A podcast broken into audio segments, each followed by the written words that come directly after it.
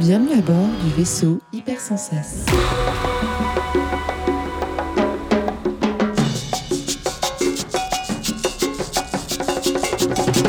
Bonjour à tous et bienvenue dans ce nouvel épisode de Cinexplore. J'espère que vous avez passé un bon été et que vous êtes frais et dispo pour cette nouvelle année. Pour ma part, j'arrive avec les valises chargées de nouvelles interviews avec des professionnels de l'industrie ou des passionnés de cinéma qui vont nous parler de ce qui les anime, de leur travail, de leurs activités et surtout de leur vision du cinéma. Ce mois-ci, je reçois Julien Rousset.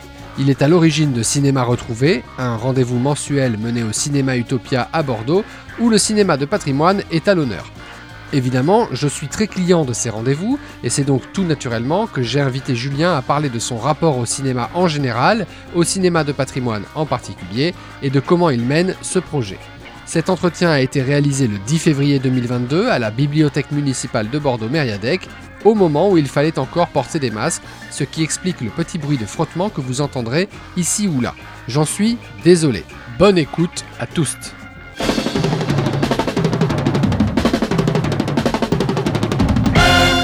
Bonjour Julien. Euh, Bonjour. alors avant toute chose, est-ce que tu peux te présenter? D'abord bah, toi en tant que personne et puis bien sûr après l'association Rififi pour les auditeurs qui ne connaîtront pas. Je pense que pour l'instant c'est relativement jeune donc je pense qu'on peut dire qu'il y a peu de gens qui connaîtront. Exactement. Euh, présenter donc euh, la- la- l'association puis le but euh, de l'association. Donc, ben, je m'appelle Julien Rousset et euh, donc j'ai lancé effectivement ce cycle euh, au Cinéma Utopia qui s'appelle Cinéma Retrouvé depuis euh, le mois de janvier. Et il fallait une structure évidemment pour euh, amener cette proposition euh, au Cinéma Utopia, qui sont dans une démarche comme ça de- d'accueillir des projets mais émanant euh, souvent d'associations ou d'autres choses. Donc du coup, bah, j'ai monté cette association. Pour l'instant, je suis, je suis tout seul. Ouais. Et, euh, et voilà, et le, le, nom de Rififi vient bon, bah, de mon amour euh, du cinéma, euh, du, polar euh, français des années 50 et de, de, de l'argot de, Simenon et de, de Simonin. Voilà, c'est un nom qui m'est venu comme ça. Et donc, c'est une association très très jeune. D'accord, ok, très bien. J'ai connu ton association moi donc en découvrant les séances cinéma retrouvées. Est-ce que tu peux nous parler un peu du cinéma de patrimoine et puis nous raconter ton rapport à toi à ce cinéma-là? Alors ça remonte à très très loin euh, parce qu'en fait j'ai eu la chance de démarrer ma carrière professionnelle euh, au sein de l'Institut Lumière à Lyon, donc, Ah oui, qui, est, d'accord. euh, qui est la cinémathèque de Lyon. Donc c'était dans les années 90 et en fait c'est là que j'ai vraiment pris conscience. Bon j'étais un jeune cinéphile et j'ai pris conscience de toute cette dimension de voilà bah, que le comme n'importe quel autre art, le cinéma a une histoire, a un patrimoine. Et ce patrimoine, il faut euh, non seulement le conserver, mais il faut aussi le montrer. Et en fait, c'est ce que j'ai appris en travaillant dans une cinémathèque. euh, et puis, j'ai appris aussi l'histoire des cinémathèques, qui est concomitante avec cette, idée de, conserver euh, le patrimoine cinématographique. C'est-à-dire qu'à un moment, il y a quelqu'un qui s'appelle Henri Langlois, qui se rend compte que la majorité du cinéma muet est invisible, tout simplement parce que euh, les producteurs des films à l'époque, une fois que le film avait été exploité en salle, ne voyaient plus aucune valeur en fait dans ces films et dans, dans les bobines de films. Et on, on considère aujourd'hui qu'à peu près pas loin de 70% du cinéma muet a été détruit, donc invisible. Et en fait, Henri Langlois, euh, dans les années, fin des années 40, a euh, bah, cette idée de génie de se dire bon, bah, il, va, falloir retrousser les manches et puis euh, ben, collecter un maximum partout euh, ce qui traîne en termes de bobines. Donc il était très axé sur le cinéma muet comme ça. Et il a commencé comme ça à constituer euh, la collection euh, de la Cinémathèque française. Mais en fait, l'important, c'est qu'il y a cette idée que voilà, le cinéma est un art, il a une histoire et il faut en conserver les œuvres. Donc en fait, quand moi j'ai commencé à travailler à l'Institut Lumière, j'ai été au contact de toute cette culture. Euh, sur les collections films, ce qu'on appelle aussi les collections non-films, donc tout ce qui est euh, tout ce qui a rapport euh, aux revues, au papier, aux photos, aux affiches, aux costumes, enfin voilà, tout ce qui peut être conservé. Et, et puis ensuite, ben, la- l'action de monstration, c'est-à-dire ben, la programmation. Et ça, ça m'a passionné parce que voilà, programmer, c'est un des plus beaux métiers au monde. C'est-à-dire que bah, on a une idée, euh, on veut remettre en avant tel cinéaste qui est au fond du trou, euh, euh, le faire euh, reconnaître, on veut explorer une décennie, on veut explorer un pays, enfin voilà, il y a des axes de programmation multiples. Et après, c'est, euh, bah voilà, on cherche les ayants droit, on cherche les meilleures copies possibles. euh. Donc en fait, euh, moi j'ai eu une approche très pragmatique de ce que c'était que la notion de patrimoine euh, cinématographique, quoi, en, en travaillant dans une cinémathèque. Et après, bah, c'est un- c'est une notion qui a évolué en fait depuis, euh, depuis les années 90. Et en fait, le gros, euh, le gros chambardement, c'est l'arrivée des, des technologies numériques qui a complètement bouleversé les restaurations de films. Mm. C'est-à-dire qu'avant, quand on voulait revoir un film du patrimoine, on essayait de trouver les meilleurs éléments possibles, de retrouver le négatif, on retirait une copie. Euh, mais euh, bon, souvent le résultat euh, n'avait rien à voir avec ce qu'était le film au moment de sa sortie. Ouais. Et l'arrivée des, des, te- des technologies numériques a fait en sorte que ben, il y a eu un outil absolument prodigieux qui, euh, qui a fait que ben, voilà, on peut à nouveau voir les films euh, comme ils étaient vus à l'époque. Et donc il y a eu un regain euh, à ce moment-là, depuis donc maintenant 20 ans. Ça s'est accompagné de, bah, l'arrivée du DVD, du Blu-ray. Euh, il y a eu un regain d'intérêt autour du patrimoine cinématographique par le biais de ces, euh, de ces ressorties en copie restaurée. On, voit de plus en plus de distributeurs, là, en parlais à l'instant, puisque comme les nouvelles technologies ont permis ça, on voit de plus en plus de distributeurs qui se tournent vers le patrimoine cinématographique, et même certains gros groupes. Alors, euh, je pense notamment à UGC, qui organise des séances euh, qui s'appellent séances cultes. Euh, tout d'abord, est-ce que est-ce que c'est quelque chose que toi aussi tu remarques? Est-ce que tu l'as remarqué toi aussi ça, ou est-ce que c'est peut-être juste moi hein? Et si oui, à quoi cette résurgence, elle est due, tu penses? Alors, c'est bon, une question euh, qui comporte pas mal de paramètres. bon, effectivement, je l'ai constaté. Euh, je pense qu'elle est liée à ce, ce dont je parlais, c'est-à-dire bah, cette, euh, cette arrivée des, des technologies numériques qui ont fait qu'à la fois les grands groupes, que ce soit aux États-Unis, euh, que ce soit en France, donc euh, je pense plutôt aux majors, là, hein, Mhm. que ce soit bon, Gaumont et Pathé en France, aux États-Unis, Universal, Warner, que sais-je, ils se sont rendus compte que quand même ils étaient assis sur un espèce de, pas de trésor de guerre, mais quand même Ouais. sur euh, voilà un- des catalogues conséquents dont ils s'occupaient pas vraiment jusqu'à présent, euh, alors qu'il y avait quand même euh, des chaînes de, télé payantes, notamment Canal+ et tout, qui assuraient quand même voilà une rotation de ces films, des ventes et tout. Donc une petite économie. Ouais. Mais l'arrivée de- des technologies numériques a vraiment changé la donne. C'est-à-dire que là, euh, bah, ils ont vu l'occasion d'un nouveau marché, tout simplement. hein, c'est purement économique, euh, Ouais. qui s'ouvre à eux. C'est-à-dire qu'on restaure les films numériquement, on les remet sur le marché. C'est des ventes télé, c'est des ventes VOD, c'est re- des ressorties salles. euh, et c'est une manière voilà, d'exploiter le catalogue en plus euh, de ce qui sort en salle, sachant qu'on est dans un contexte où tout est en train de se réorganiser en termes de distribution, en termes de pratique euh, des usagers. Donc je pense qu'il y, a une, euh, y a une prise de conscience des grands groupes que voilà, ce, ce, ce patrimoine cinématographique était aussi un marché, un marché économique, euh, si petit soit-il, mais en tout cas, euh, il existait. Après, euh, en termes de programmation, euh, oui, tu, euh, tu, citais, tu citais UGC, euh, il y a patrimoine et patrimoine. C'est-à-dire que, Oui, c'est- oui. voilà, voilà, le cinéma est un art, mais il est aussi une industrie. et malheureusement, bon, voilà, le, le- le nerf de la guerre, ça reste quand même l'argent. C'est-à-dire que, bon, ces technologies numériques, c'est formidable, mais ça coûte extrêmement cher de restaurer un film. Donc tous les distributeurs, tous les ayants droit n'ont pas les moyens de se payer une, euh, belle restauration. Donc, y a, heureusement, on est dans un pays où il y a des aides publiques euh, pour le faire, ce qui n'est pas le cas partout. Euh, parce que là, on parle de la France, hein, on est quand même très privilégié, mais il y a Mm. d'autres pays où c'est une catastrophe, où rien n'a été sauvegardé, on n'a accès à aucun, élément, Ouais. il n'y a pas de, de politique de restauration. Enfin, on est très, très, très privilégié en France. On a encore du support physique. Euh, voilà, donc ça, je ne sais pas combien de temps ça va durer, mais, euh, mais voilà. Et du coup, ces restaurations, elles sont encore tributaires de. Bon, il y a des aides publiques, mais en ce moment, dans le modèle actuel, essentiellement tributaires des ventes aux chaînes de télé. Ouais. C'est-à-dire qu'une grosse partie des restaurations euh, de films dépendent d'une vente à une chaîne de télé. Donc euh, voilà, ça complique un peu la donne. Ce qui est compliqué aussi, c'est en termes de, bah, de diffusion, parce que, hum, comme je le disais tout à l'heure, on est dans une période très compliquée où tout se réorganise. Donc ça passe en ce moment beaucoup par la salle, ce qui permet d'avoir une exposition quand même pour ces copies restaurées euh, idéales. Ça passe par des, des, grands festivals. Et je pense au Festival Lumière, par exemple, qui est un événement, mais hyper populaire, euh, qui, euh, qui, enfin, je veux dire, les, les, salles sont remplies. Euh, enfin, c'est un, un, événement qui draine des, plusieurs dizaines de milliers de personnes pendant une semaine, qui est vraiment lié, enfin voilà, qui passe que du, du patrimoine. Le souci aujourd'hui, je pense que le gros enjeu, et ça vaut aussi pour la production et la distribution euh, courante. Mais pour le patrimoine, le, grand, le gros enjeu, ça va être la place qui, qui va arriver à se faire sur les plateformes VOD. Ce qui, pour l'instant, est quasiment nul. Oui, résiduel. Hein. Extrêmement résiduel. On, a vu l'émergence de la cinétech euh, voilà, avec, euh, avec une, une, plateforme qui enfin est un peu éditorialisée, un peu pédagogique, avec un peu de patrimoine et tout ça. Mais sinon, sur les autres plateformes, euh, bah, les films de patrimoine sont noyés euh, au milieu de la masse. Il n'y a aucune pédagogie qui est faite.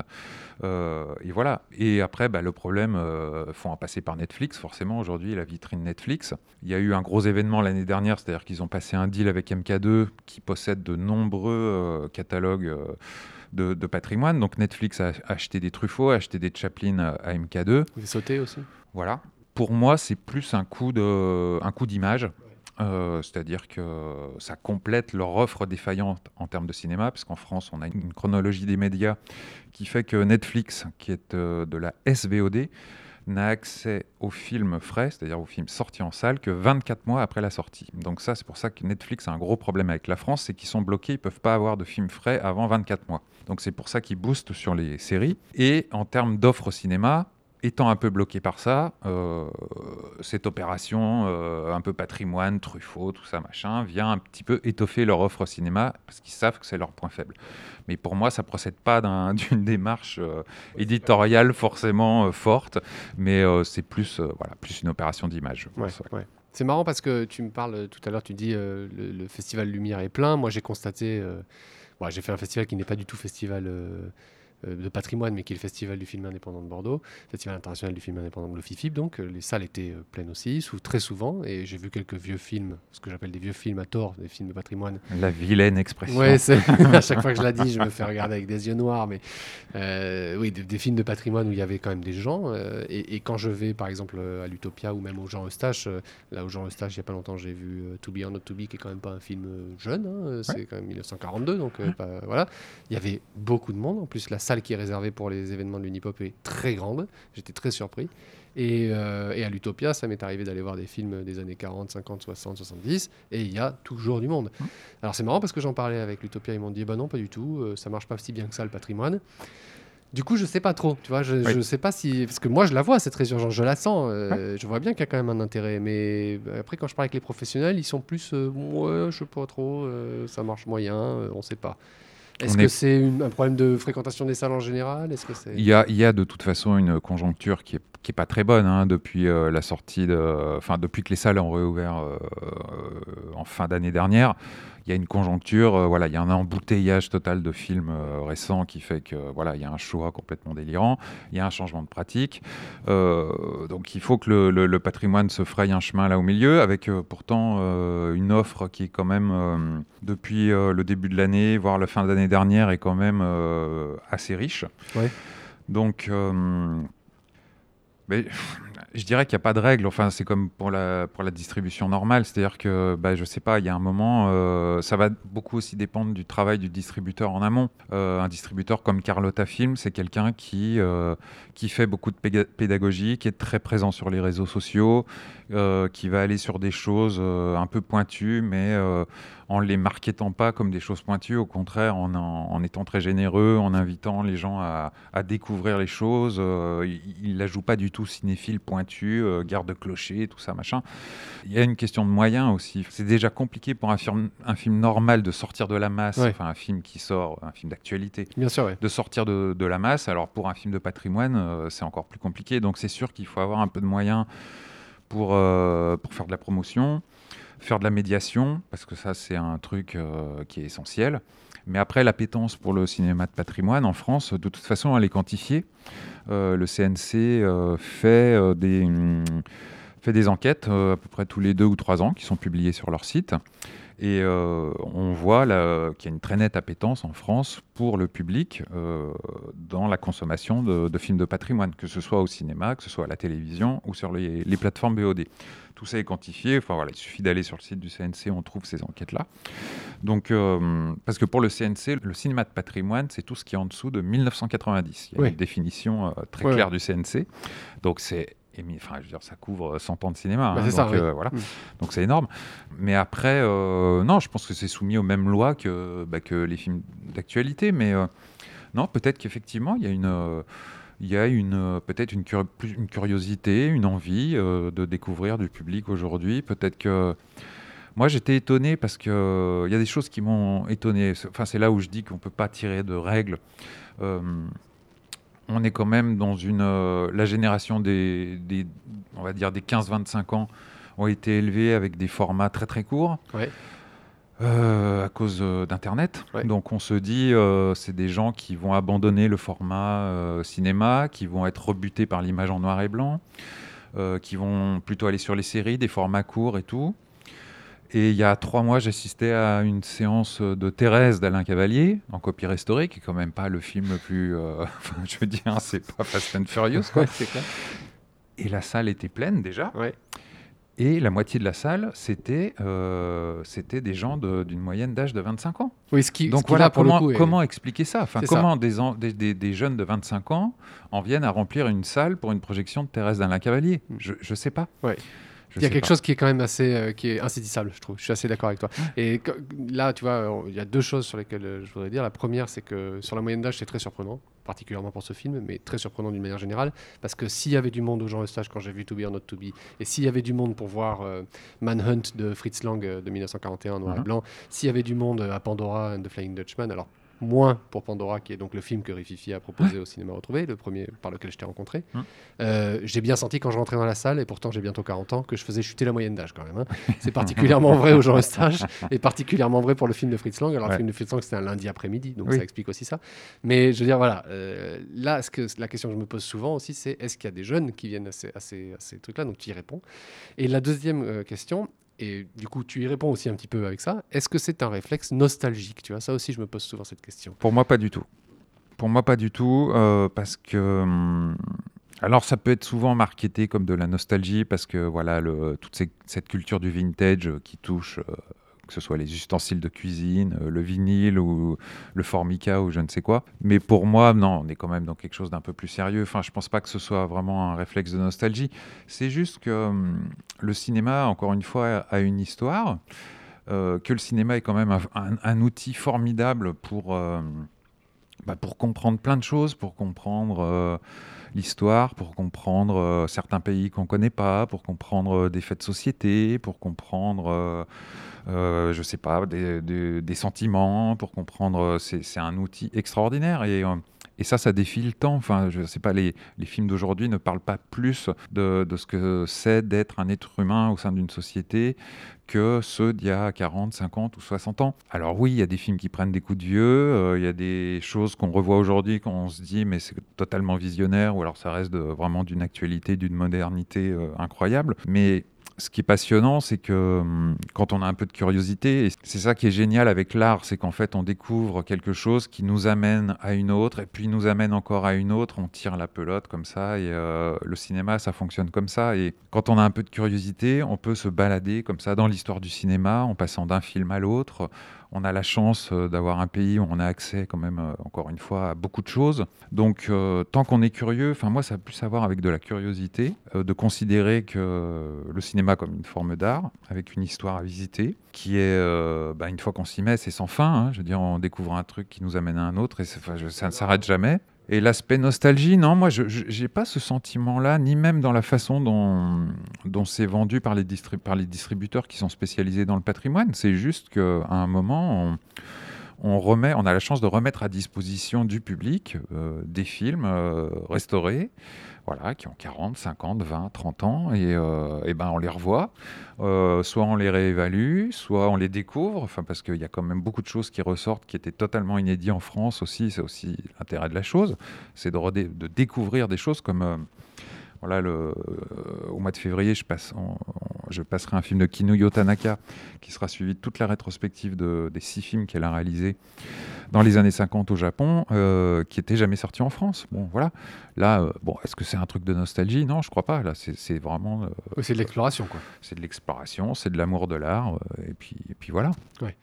Comment tu, comment tu fais ton choix en termes de programmation Je pense notamment au premier film que tu as, que as que tu as choisi, que tu as programmé là au, cycle du cinéma retrouvé. Euh, bon, moi, j'en avais jamais entendu parler de ce film, donc vraiment, quand j'ai mhm. découvert qu'il y avait ça, je dis mais je connais pas du tout ni ce mec, ni je connaissais Ava Gardner, puis mhm. euh, James Mason évidemment, mais voilà, ça s'arrêtait là. Euh, comment tu choisis de, faire celui-là? Pourquoi celui-là? Qu'est-ce qui t'a qu'est-ce qui t'a attiré ça? Alors moi, quand j'ai proposé le projet au cinéma Utopia, en fait, ça partait d'une observation que j'avais faite. on est dans une ville où il n'y a pas de cinémathèque. Et il y a quand même des ressorties de films de patrimoine tous les mercredis qui sont assez nombreuses. Et souvent, bon, il y en a certaines qui euh, n'arrivent pas jusqu'à Bordeaux. Euh, voilà, parce qu'effectivement, Utopia reprend déjà beaucoup de choses. Euh, ils ont les films récents à, sortir, donc voilà, ils, prennent certaines choses, ils n'en prennent pas d'autres. UGC, ils ont un cycle ciné-culte, mais ils passent que des films quand même plutôt des années 90-2000 voilà, des gros gros titres et tout. Basic Instinct là-bas, par exemple. Voilà, euh, on verra. Bon, c'est très bien hein, de revoir, euh, revoir Kill Bill en salle, euh, parfait, voilà. Mais bon, c'est une autre démarche. Et en fait, moi, quand j'ai proposé le, le, projet Utopia, c'était de dire tout simplement, voilà, ces films qui ressortent pas sur Bordeaux, soit parce qu'il n'y euh, a pas un potentiel d'exploitation normale suffisant, c'est-à-dire euh, programmer euh, le film deux semaines, si c'est pour qu'à chaque séance il y ait quatre personnes, effectivement. C'est pas intéressant. Et j'aurais dit, voilà, est-ce que l'idée c'était de repêcher certaines sorties pour faire une séance unique et, qui, et que ça puisse euh, bah, potentiellement réunir tout le public euh, intéressé sur Bordeaux. En fait, l'idée est partie de ça. Donc, en fait, moi, tout simplement, de façon très pragmatique, en fait, je, je surveille les annonces de sortie tous les mercredis, je surveille toutes les annonces euh, de sortie des distributeurs spécialisés dans le patrimoine. Euh, parce que je veux passer que des copies restaurées et des copies restaurées euh, vraiment en 2K ou en 4K. C'était le cas de Flying Dutchman. Voilà, euh, Pandora. était en 4K. Et voilà, typiquement, bah, l'exemple de Pandora, Utopia m'a dit bah, on ne le reprendra pas en exploitation classique. Donc, bon, bah, voilà, pour moi, c'était le film idéal pour commencer. C'était parfait pour illustrer ce que je voulais faire avec Cinéma Retrouvé, c'est-à-dire un film qui est à la fois, qui, qui a été un grand classique, euh, qui a perdu de son aura au fil des années parce que mal exploité, dans des copies euh, atroces et tout. Et puis là, on a une, espèce de résurgence du film euh, dans un technicolor flamboyant, magnifiquement restauré. Et, voilà, et 70 ans après, on peut revoir le film dans, dans, de bonnes conditions et puis on en discute. Est-ce que c'est toujours un grand classique? Est-ce que ça a pris un coup? Est-ce que c'est... Voilà. Euh, voilà, l'idée c'est ça. Quoi. Et après, bon bah moi j'ai mes marottes personnelles qui font que je vais peut-être aller chercher, fouiner, euh, fouiner à côté euh, sur des choses qui ressortent pas forcément, mais dont je sais qu'il y a des copies restaurées. C'est ça qui est intéressant. Voilà. Et puis j'espère tisser aussi des liens avec certains festivals pour avoir accès à des films qui sortent directement des archives nationales de certains pays, de, de laboratoires spécialisés dans, dans, les, dans les restaurations numériques qui ont peut-être pas forcément des distributeurs encore en France, mais bon, ça ce sera dans un, dans un deuxième temps si le cycle, si le cycle euh, a toujours un public présent. Quoi. Ouais, bien sûr. euh, tu as un petit peu répondu dans la première question quand je te demandais de te présenter. Euh, comment est né ton amour du cinéma, puis comment s'est formée ta cinéphilie? C'est toujours intéressant de savoir euh, d'où ça vient. Alors moi, je suis de l'école vraiment Starfix, Mad Movie. voilà. Je, je, je, je, me souviens très bien d'être dans la voiture euh, dans la voiture familiale avec mon père et d'entendre la publicité pour la sortie du numéro 1 de Starfix, euh, voilà, avec Evil Dead, euh, Dark Crystal et tout. Et j'ai dit à mon père, je veux absolument ce magazine. On est parti l'acheter. Donc voilà, ça a été ça. Et moi, je, ma, ma cinéphilie a démarré vraiment avec l'amour du cinéma fantastique. Voilà, ça a été ouais, Starfix, Mad Movie, et puis bah, j'ai grandi dans les, les, grandes années de la culture vidéo club. Donc je passais ma vie dans les vidéoclubs. Euh, à l'époque, à, ne regarder que des films d'horreur. et voilà. Et puis après, ben, euh, ça a duré quand même assez longtemps, mais j'étais déjà... Euh, voilà, je voyais déjà plus, plusieurs films par semaine quand, à partir de 9-10 ans, j'ai commencé vraiment à, consommer beaucoup de films. Et puis j'ai un père qui m'emmenait au cinéma. Voilà, moi j'ai des souvenirs extraordinaires de, par exemple du jour de la sortie, le, premier, le mercredi de la sortie de Mad Max 2. Moi, c'est un souvenir invraisemblable. Le, souvenir du mercredi de la sortie des Aventuriers de l'Arche perdue. Voilà, bon, c'est mon grand âge me permet d'avoir vécu, ça, mais c'est des trucs qui, voilà, qui marquent, qui marquent quoi. Enfin, c'est des, Bien sûr. C'est des trucs dans mon enfance qui ont compté. Et après, bah, j'ai eu une cinéphilie qui a évolué forcément euh, euh, quand je suis parti à la fac. Voilà, j'ai découvert les écrits de, Serge Danet qui m'ont beaucoup touché. Et puis, euh, bah, je me suis ouvert à. C'est ce que je racontais tout à l'heure, hein, ce, dont je parlais. On est touché par un film qui va nous amener à un autre et tout ça. Et moi, bon, j'étais totalement obsédé. Je le suis encore d'ailleurs par Dario Argento. Et par le biais de Dario Argento, bon, bah, j'ai découvert Antonioni. Ça m'a amené à tout un pan du, du cinéma italien qui soit euh, euh, le cinéma populaire, mais aussi tous les grands auteurs italiens. Enfin, voilà, ça fonctionne comme ça en fait. On, tire la plotte et voilà. Et après, euh, non, après j'ai eu différentes périodes, mais je, voilà, j'ai toujours eu, par contre, cette curiosité qui est la base. Enfin, c'est vraiment le carburant quoi de la cinéphilie. C'est resté. je supporte pas ces vieux cinéphiles qui restent coincés dans ce qu'ils aiment, qui sont intransigeants, qui ne veulent rien voir d'autre que ce qu'ils considèrent comme étant euh, la perfection et tout. Je pense, enfin, voilà, être cinéphile, c'est être curieux et c'est sans arrêt être en train de chercher de, bah, de nouvelles cinématographies, des films de pays euh, improbables qui d'un seul coup arrivent euh, et tout. Bien sûr, et aussi avoir des, des grands classiques que tu n'as jamais vus. Bien sûr, oui, oui. Bah, moi, moi, je suis un obsédé des listes, hein, donc pour j'ai les listes de ce que je dois voir, ce que j'ai pas encore vu, ce qu'il faut que je trouve, ce que machin, truc que je dois avoir avant de mourir. Enfin, voilà. Mais donc voilà, non, j'ai une, vraiment une, une une cinéphilie qui a, qui a évolué, mais euh, bon, cet amour du fantastique, il, il, a été vraiment formateur. Et, bon, voilà, c'est pour ça que j'ai quand même une tendresse très particulière pour tout ce qui est fantastique, cinéma bis, cinéma de genre. Mais euh, après, non, je dirais qu'aujourd'hui, ma cinéphilie est malheureusement sans limite. ça, ça, peut poser certains problèmes. De, voilà, on se dit, il faudrait, faudrait que les journées durent 48 heures pour, voir, voir, tout ce qu'on veut voir. Quoi. Quel est ton rapport avec le cinéma actuel, du coup? Parce qu'on a beaucoup parlé de cinéma de patrimoine. Euh, je pense au film français, mais je pense aussi, euh, je pense aussi des films internationaux, puis je pense aussi aux des grosses ou des productions plus modestes. Donc euh, évidemment en tête, hein, j'ai le nom qu'on ne doit pas prononcer, mais Marvel par exemple. Euh, non, mais voilà, ça m'intéresse de savoir un peu comment tu te positionnes par rapport à ça. Alors moi, je reste très curieux. De... Bon, c'est pas, il y a plein de, de, cinéphiles un peu de ma génération qui qui baissent un peu les bras, qui arrêtent d'aller en salle. Euh, moi, je reste très curieux. Euh, je continue à aller deux, trois fois au cinéma par semaine. Donc euh, voilà, je continue, je continue à consommer des films récents, à être très curieux. et je trouve que, bon, on est dans une période qui est pas. C'est un peu compliqué parce que y a, je trouve qu'il y a d'un côté un cinéma français très, très. Enfin, qui, bon, ça, c'est pas nouveau, ça fait quand même 15 ans que ça dure, qui est quand même très, très normé, très formaté. Voilà, c'est lié au système de, financement et de production de ces films, avec euh, tant que ce sera euh, les chaînes de télévision qui, euh, bah, financeront en majorité le cinéma français, je pense que ce sera problématique. malheureusement, moi, ce qui me manque, c'est un cinéma indépendant qui puisse avoir suffisamment quand même de. C'est aussi lié à l'exploitation derrière, c'est-à-dire que, enfin, c'est toute une chaîne, quoi. Euh, moi, le cinéma actuel me semble très formaté. Euh, je ne parle même pas du cinéma américain qui est dans un état catastrophique.